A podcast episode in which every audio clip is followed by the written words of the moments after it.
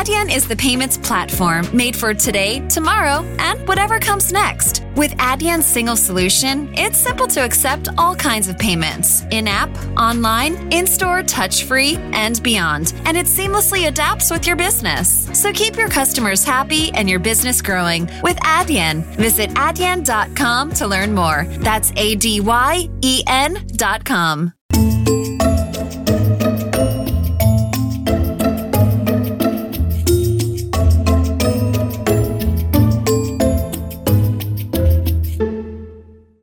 Eu diria que nós estamos eh, num processo acelerado de transição digital, que já vinha a acontecer há algum tempo e que era bom que tivesse, se calhar, eh, acontecido mais cedo, porque estaríamos mais bem preparados para a situação pandémica que, que tivemos que atravessar. Aliás, dados da ONU dizem que os países mais digitalizados e com maior nível de capacitação digital foram aqueles que tiveram maior resiliência à crise sendo o topo a Finlândia e depois Estados Unidos, Noruega.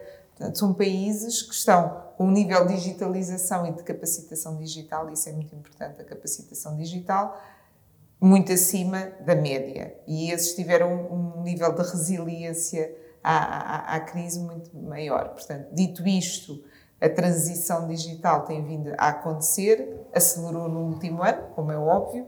Eh, nós, de repente, fomos todos para casa, colocámos os alunos, os professores, todos os eh, funcionários públicos, eh, colaboradores de, de empresas tecnológicas e não tecnológicas em casa. E isto fez com que, de repente, todos tivemos, tivemos que nos digitalizar de alguma forma e apreender novas ferramentas. Uh, esta transformação tem que ser acompanhada da transformação das próprias empresas, isso é muito importante, e vimos que as empresas perceberam que tinham que ter uma presença no digital, houve uma aceleração do, do registro de domínios uma aceleração das próprias empresas quererem, quererem ter uma presença, só que a presença tem que, ao mesmo tempo, ser acompanhada que é de uma verdadeira transformação dos processos dentro das empresas e de uma cultura das empresas. Isto é um, um, ponto. O outro ponto que é muito importante e talvez o mais importante de todos tem a ver com o talento, tem a ver com as pessoas.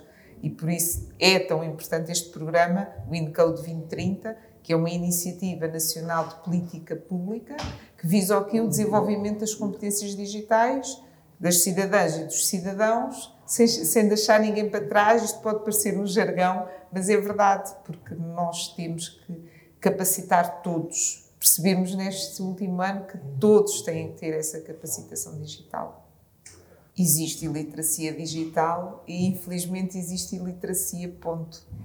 Uh, e a, a, literacia digital e a literacia uh, não digital andam muito a par uma com a outra. Nós não nos podemos esquecer que Uh, no 25 de abril de 74, nós tínhamos quase 30% de analfabetos.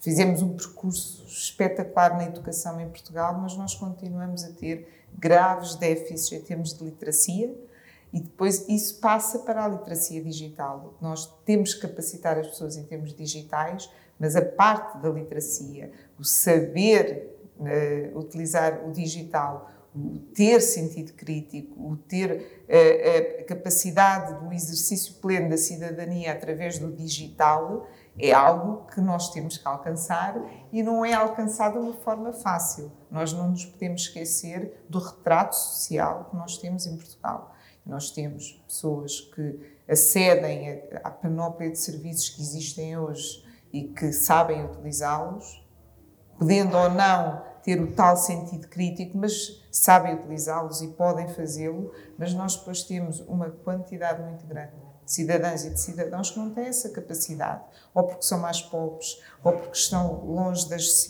das grandes centros, ou porque são mulheres, e isto é, é, um, é um aspecto que para mim me é muito caro, porque acredito mesmo que só conseguimos fazer isto se incluirmos todas e todos, as mulheres, os mais velhos e aqueles que não têm uh, estudos, aqueles que por alguma razão não tiveram as mesmas oportunidades, porque o elevador social que nós gostaríamos que funcionasse funciona muito pouco. Uh, e, este é o principal problema, é a capacitação das pessoas de uma forma igual para não aprofundarmos as diferenças que já existem no social e que depois transparecem para o digital. Sem dúvida. A solução tem que existir. Eu tenho uma, uma aproximação sempre muito positiva relativamente a tudo. Dito isto, uh, o digital veio para ficar. E, e não, não vale a pena olharmos para o que seria se não existisse. Portanto, veio para ficar e veio para ficar em todos os setores, obviamente, os mídias, uh, têm, sofrem um impacto do digital que de repente todos nós somos uh, fazedores de notícias e consumidores de notícias fáceis e rápidas e instantâneas porque acedemos ao digital. O que, o que é que a mim me parece? Uh, não acredito no fim catastrófico uh, do cinema, no, do, da televisão, da rádio.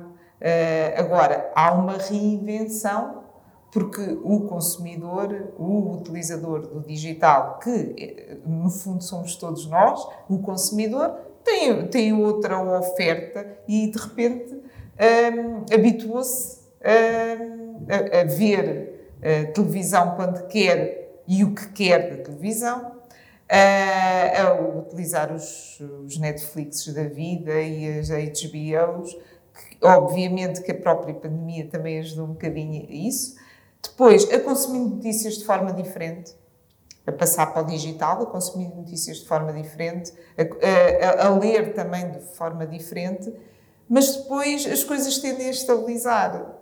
Nós, no fundo, somos eh, todos basicamente iguais. E esta, este último ano e meio que estamos a passar demonstrou que nós somos seres sociais. E isto foi percebido há milhares de anos.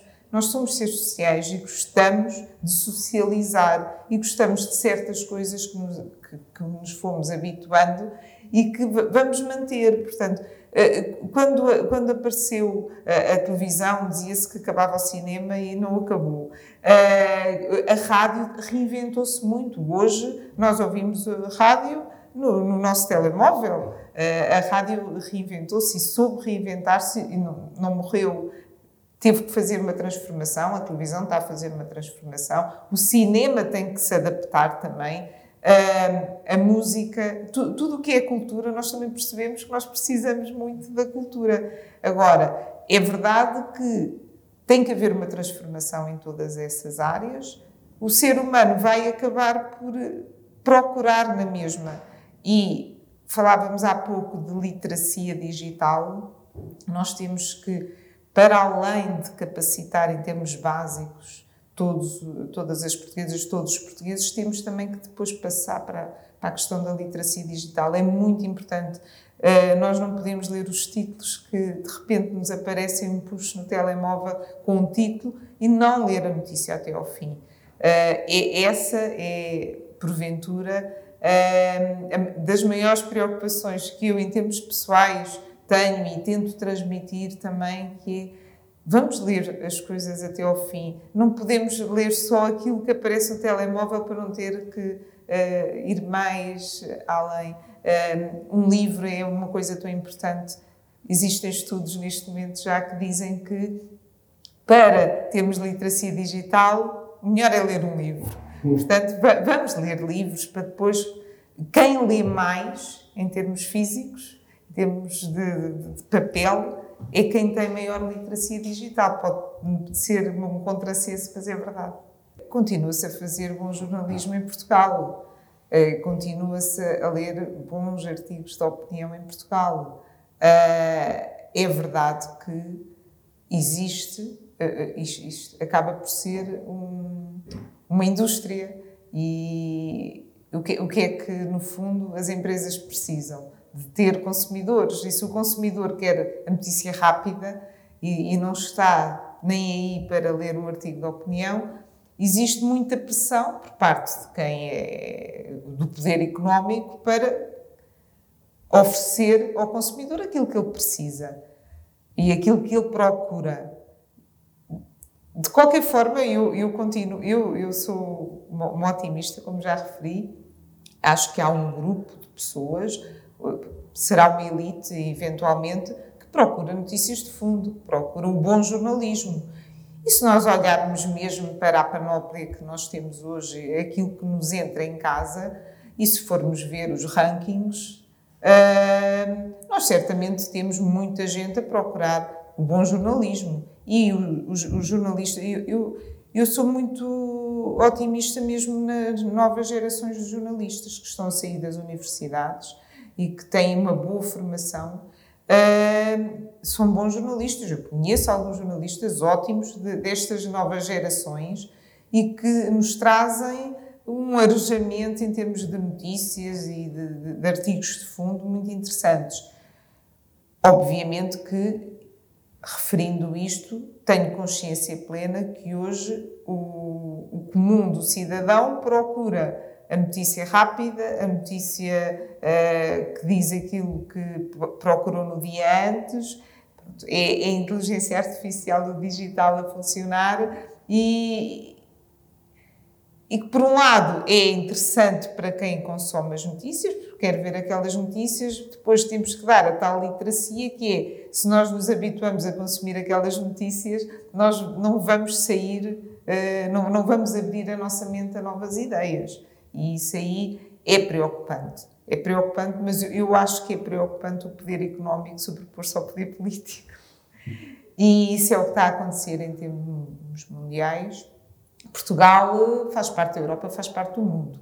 Tudo o que acontece aqui acontece à escala global. E à escala global existem, existe um poder económico muito grande das grandes tecnológicas, das grandes plataformas, que deixa muito pouco espaço à criatividade, ao bom jornalismo, ao poder político que se acaba por subjugar muitas vezes ao poder económico e, e temos que ter essa atenção. Eu, sinceramente, acho que todos nós e aqueles que podem ter algum papel na sociedade temos que estar muito atentos a isso. Sem pessoas formadas, sem pessoas com um nível de educação superior, que apesar de tudo, Portugal fez um progresso nos últimos anos enorme. Nós, neste momento, este ano letivo, nós temos mais de 50% dos jovens com 18 anos a frequentar o ensino superior, o que é fantástico. Quer dizer, nós temos as novas gerações muito mais bem formadas do que as gerações anteriores. Agora, relativamente ao digital, o digital atravessa tudo.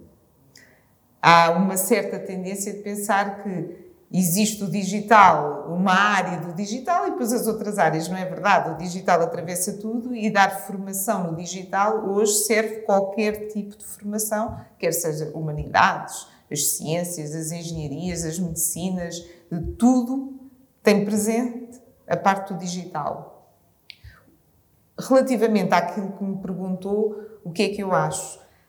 Acho que temos começado desde muito pequeninos a ensinar pensamento computacional às crianças.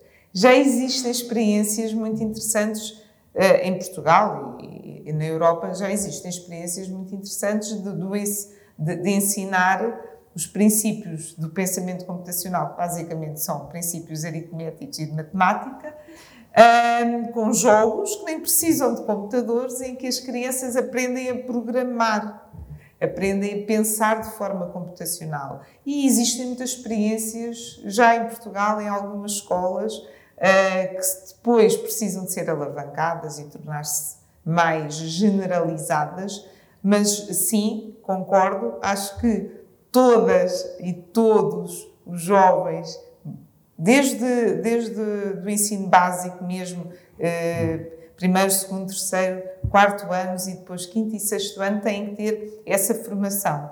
Porque depois, obviamente, o, o, o acesso ao digital para eles é muito mais simples do que era para as nossas gerações. Eles têm uma apetência para a utilização do digital. Depois não sabem o que é que está por trás. E se nós lhes ensinarmos pensamento computacional, como ensinamos a matemática e como ensinamos a música, e as três coisas estão muito interligadas, nós vamos ter jovens muito melhores em todas as áreas.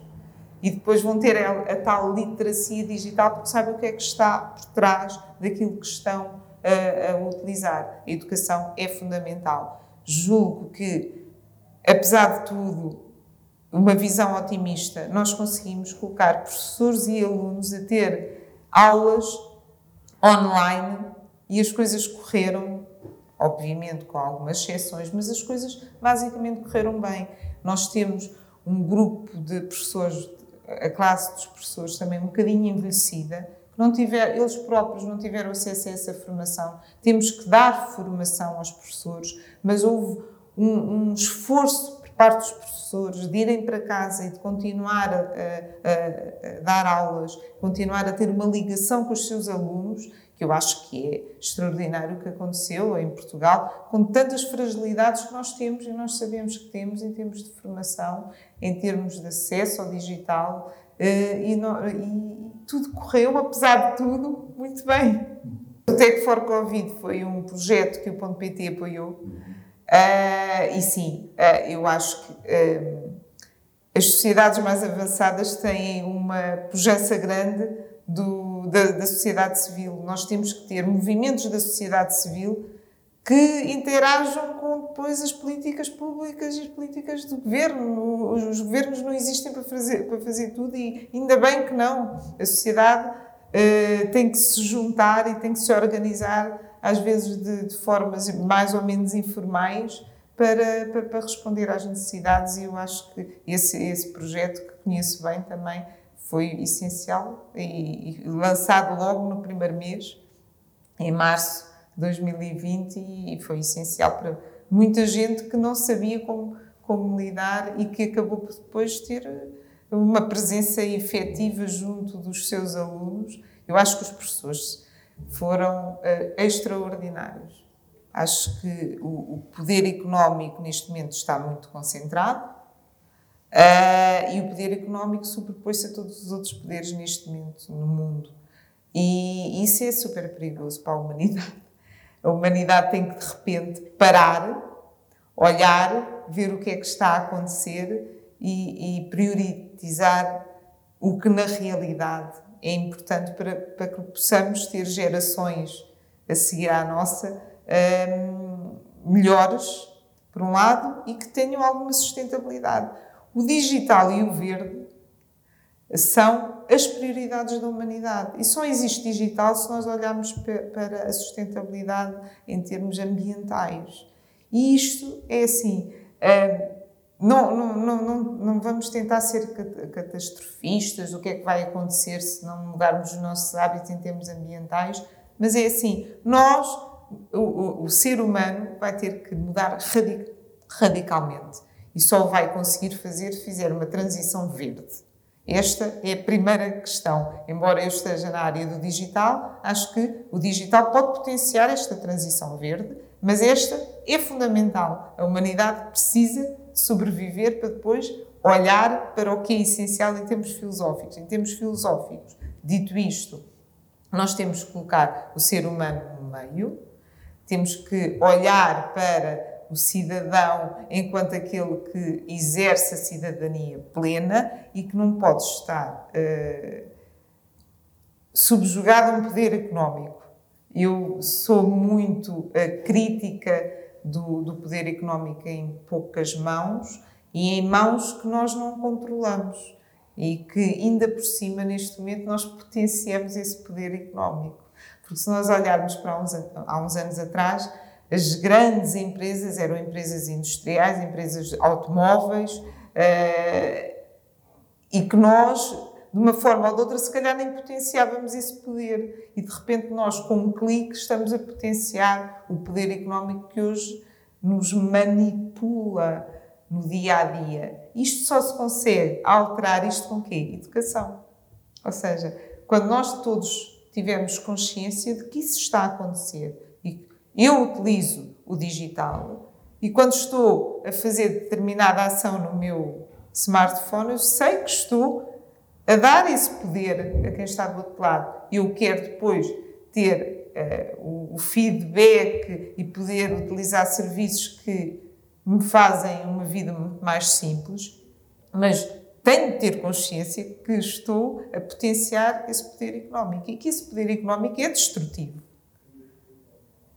esse poder económico vai, vai, vai nos joga muito, nós passamos a ser peças e, e, nós não somos, portanto, eh, nós temos a capacidade de pensar, temos uma capacidade crítica, e nós só somos plenos cidadãs e cidadãos se tivermos essa capacidade crítica. E essa capacidade crítica também passa por crer que o poder político, crer que o poder da sociedade civil se sobreponha ao poder económico. E pronto, cabe a cada um de nós, em cada momento, também fazer isso. E depois, cabe muito à educação. Nós precisamos de educar os nossos jovens em casa, precisamos de educar os nossos jovens nas escolas. A disciplina de cidadania foi tão atacada e super importante. Nós temos que ter uma disciplina de cidadania que fale das coisas incómodas e que leve os nossos jovens a chegar a casa e perguntar à mãe, ao pai, ao cuidador eh, determinadas coisas que se calhar eles nunca pensaram e que vivem bem so, com isso. E, são os jovens que vão fazer a, as alterações. Se foram eles que nos ensinaram a reciclar, são eles também que nos vão ensinar a ter uma, uma atitude mais crítica em termos de, de, o que é que é sermos cidadãos, o que é que é sermos cidadãos. Eu sou uma europeísta e acho que a Europa tem andado muito bem em muita coisa. Uh, é verdade que existem dois blocos, China e Estados Unidos, que estão muito à frente em termos tecnológicos e que a Europa tem que uh, marcar uma posição. Como é que a Europa marca uma posição? Acho que a Europa andou super bem no RGPD. Uh, temos de ser o grande bloco que defende a proteção dos direitos das pessoas, a proteção dos direitos das empresas, a proteção dos direitos de quem está a trabalhar e quem produz para nós consumirmos. não sou uma adepta fervorosa da regulamentação, apesar de tudo. Acho que a internet é um espaço de liberdade, é um espaço cuja regulamentação tem que ter alguma calma, mas tudo o que seja evitar que o poder económico possa se sobrepor ao cidadão, ao direito do cidadão, ao direito dos Estados-membros da União Europeia, ao direito dos governos poderem uh, fazer reverter tudo o que é ganho para esses grandes gigantes tecnológicos a bem de quem produz, eu acho que a Europa tem que liderar este processo. E se soube fazê-lo no RGPD, tem que saber fazê-lo também agora. E no, nós não podemos aceitar que quem trabalha, quem produz e quem coloca na internet, nós temos de ser completamente anti-pirataria, temos de ser completamente anti usurpar os direitos de quem é criador. Porque, quer dizer, nós hoje, quantas pessoas pagam para ouvir a sua música preferida? Nós temos que ter esta cultura. Temos que pagar para ouvir a nossa música, pagávamos antes. Agora até podemos aceder a preços melhores, portanto, temos que o fazer. Temos que o fazer quando vemos um filme, temos que o fazer quando vemos um livro. Nós não podemos matar aquilo que é o mais importante da humanidade, que é a capacidade criativa. E essa capacidade criativa existia antes do digital, existe agora no digital, as plataformas são diferentes, mas não podemos matar, porque nós percebemos que sem essa capacidade criativa nós não vamos a lado nenhum. O ser humano não vai a lado nenhum. Mais uma vez digo, pode ser uh, uh, controverso, mas nós temos que lutar para que o poder económico não se sobreponha aos outros poderes, quer o poder político, quer o poder do cidadão. Nós temos alguma dificuldade em saber como é que vamos estar daqui a alguns anos. Até porque já percebemos, nós, enquanto humanidade, que não controlamos muita coisa. E vimos, neste último ano e meio, que não controlamos sequer a capacidade que temos de, de, de ser atingidos por um vírus que surge num lado do mundo e de repente se torna uma pandemia e mostra o quão globalizados nós estamos. Uh, por outro lado, também a própria pandemia demonstrou que quando tivemos que pôr alguma coisa em primeiro lugar, nós pusemos a saúde do cidadão em detrimento da economia, o que é espetacular se olharmos para esta, para, para esta visão, que é, de repente, o poder político conseguiu dizer, não, a a economia logo se vê, agora vamos primeiro tratar da, da, da, da saúde do, do, da cidadã e do cidadão, uh, não de uma forma homogénea em termos uh, globais. Acho que podíamos ter tido uma atitude mais global, mas pronto, isso, isso seria outra, outra conversa. Uh, referiu aí uma área, áreas são muito interessantes neste momento. O que é que é? O petróleo do futuro são os dados. Cada vez temos mais dados. O que é que vamos fazer com esses dados? Temos uma computação avançada que pode utilizar esses dados e, e meter-lhe inteligência artificial, machine learning, mas também inteligência artificial por cima.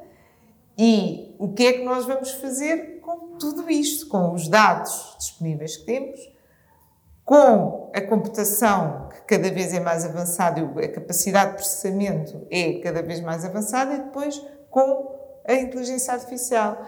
É assim, a inteligência artificial está para bem e está para mal, como tudo na vida. E uh, nós podemos, uh, com a inteligência artificial, nós se calhar teríamos mais avançada, nós teríamos tido uma resposta muito mais imediata a uma pandemia como aquela que, que, que atravessamos. Nós temos a capacidade, em termos de saúde, eh, em termos do território, da gestão do território, do consumidor, nós temos uma panóplia de áreas a bem do cidadão que a inteligência artificial nos pode ajudar. Agora, é verdade que como é que a inteligência artificial também pode vir a pôr em causa tantas conquistas que nós tivemos. Uh, e isso aí é assim, mais uma vez, educação. Nós temos que educar para a própria inteligência artificial. A inteligência artificial não é nada de outro mundo. Os algoritmos vão ser feitos pelo ser humano.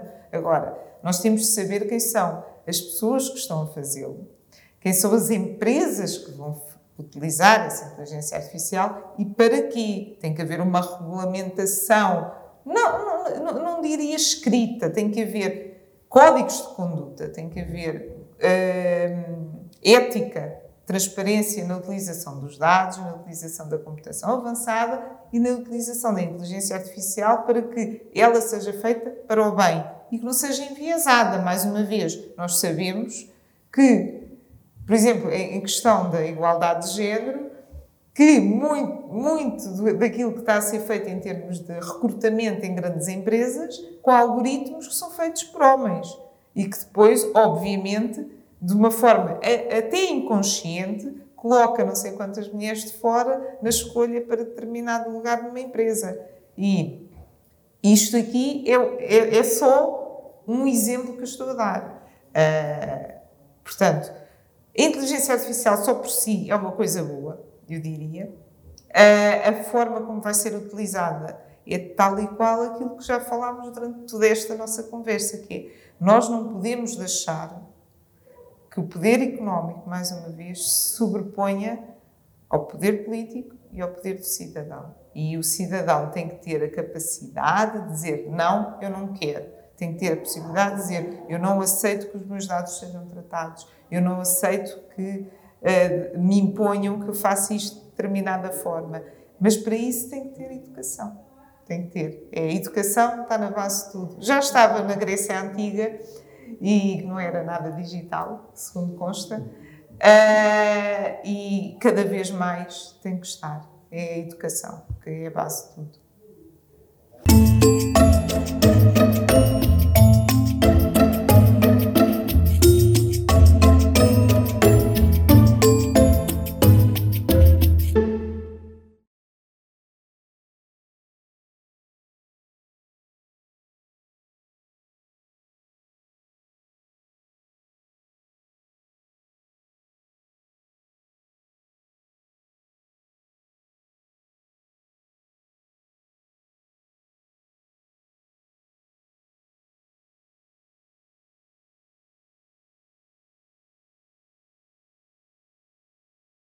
Finding the right person for the job isn't easy. Just ask someone who hired a lounge singer to be their office receptionist.